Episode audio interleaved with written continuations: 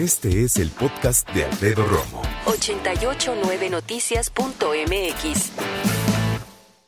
Qué raro, ¿no? Una canción basada en un libro.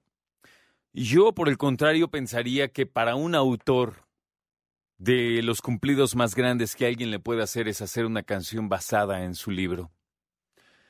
Los libros, amigos, tienen cosas verdaderamente extraordinarias.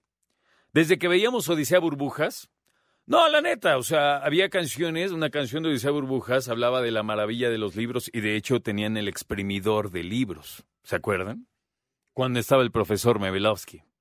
Y te lo digo porque por lo menos yo soy de esa generación en las que ya la, la sociedad le echaba más ganitas sin que fueras un chavito que se pusiera a leer.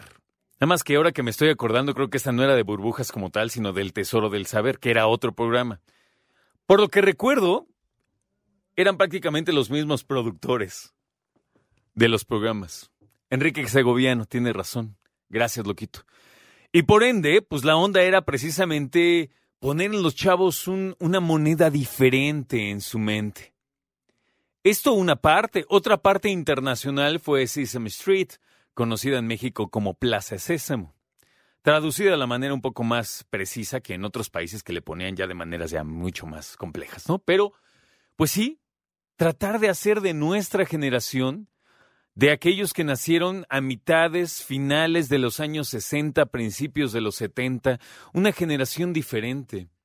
Y en donde se escribían libros para niños, pero también libros que después se adaptaron para los niños. Como aquellos cuentos de Hans Christian Andersen en donde tenían historias verdaderamente desgarradoras como una niña que vendía cerillos. ¿no?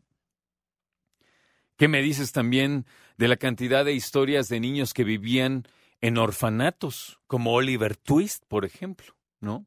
Que poco a poco, te digo, se fueron haciendo de, de, historias de boca en boca o de la gran mente de autores resultaron en libros y después se adaptaron a películas.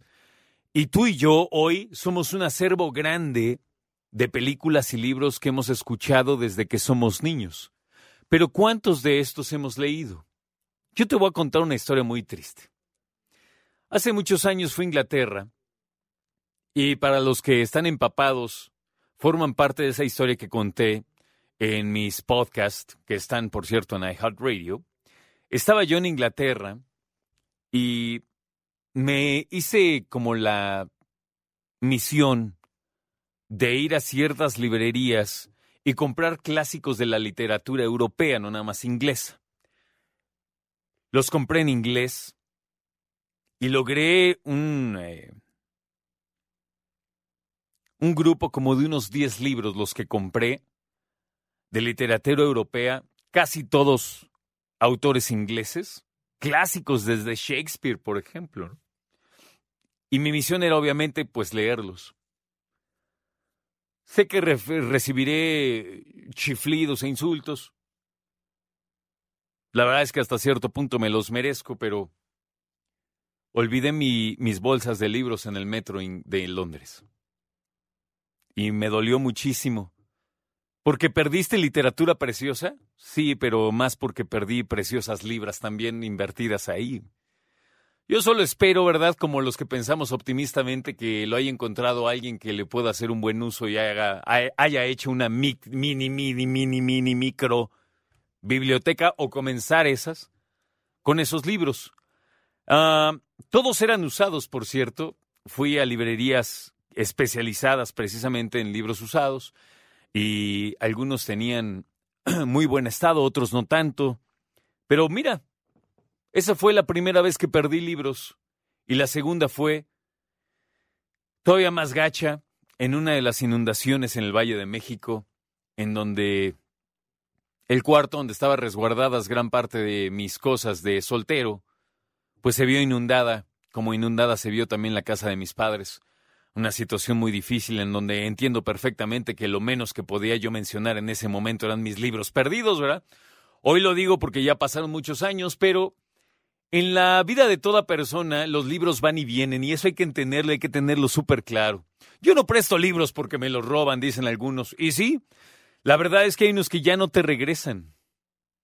Libros importantes eh, que te sirvieron para imaginar y otros más que te sirvieron para crecer como persona. Nunca se me va a olvidar el día que estaba yo en una librería de Vancouver, en Canadá, cuando revisando qué comprarme, me encontré El Señor de los Anillos, Lord of the Rings, del señor Tolkien. Y entonces me acordé que alguien muy cercano a mí era fan de esos libros. Y como me los encontré, dije, pues no tengo nada que hacer, estoy de vacaciones. Y en Canadá, que amablemente hace muchos años ya se permitía en una mesa sentarte a leer el libro que se te dé la gana sin comprarlo, me eché una tarde leyendo y me eché la mitad de ese libro. Después los compré. Compré ese específicamente, El Señor de los Anillos, en inglés, y lo terminé. Y cuando lo terminé lo presté y en efecto no lo volví a ver. Personas muy celosas de su lectura, que le ponen hasta su nombre por dentro. Algunos escriben algún pasaje, algún pensamiento, otros no, por fuera y en el lomo del libro le ponen su nombre. En la primera de forros, en la tercera, en la cuarta de forros su nombre. Hoy es el Día Mundial del Libro. La pregunta del día, de volada, ¿cómo va? ¿Qué libro estás leyendo? ¿De qué se trata? No me cuentes el final. Escucha a Alfredo Romo donde quieras, cuando quieras. El podcast de Alfredo Romo en 889noticias.mx.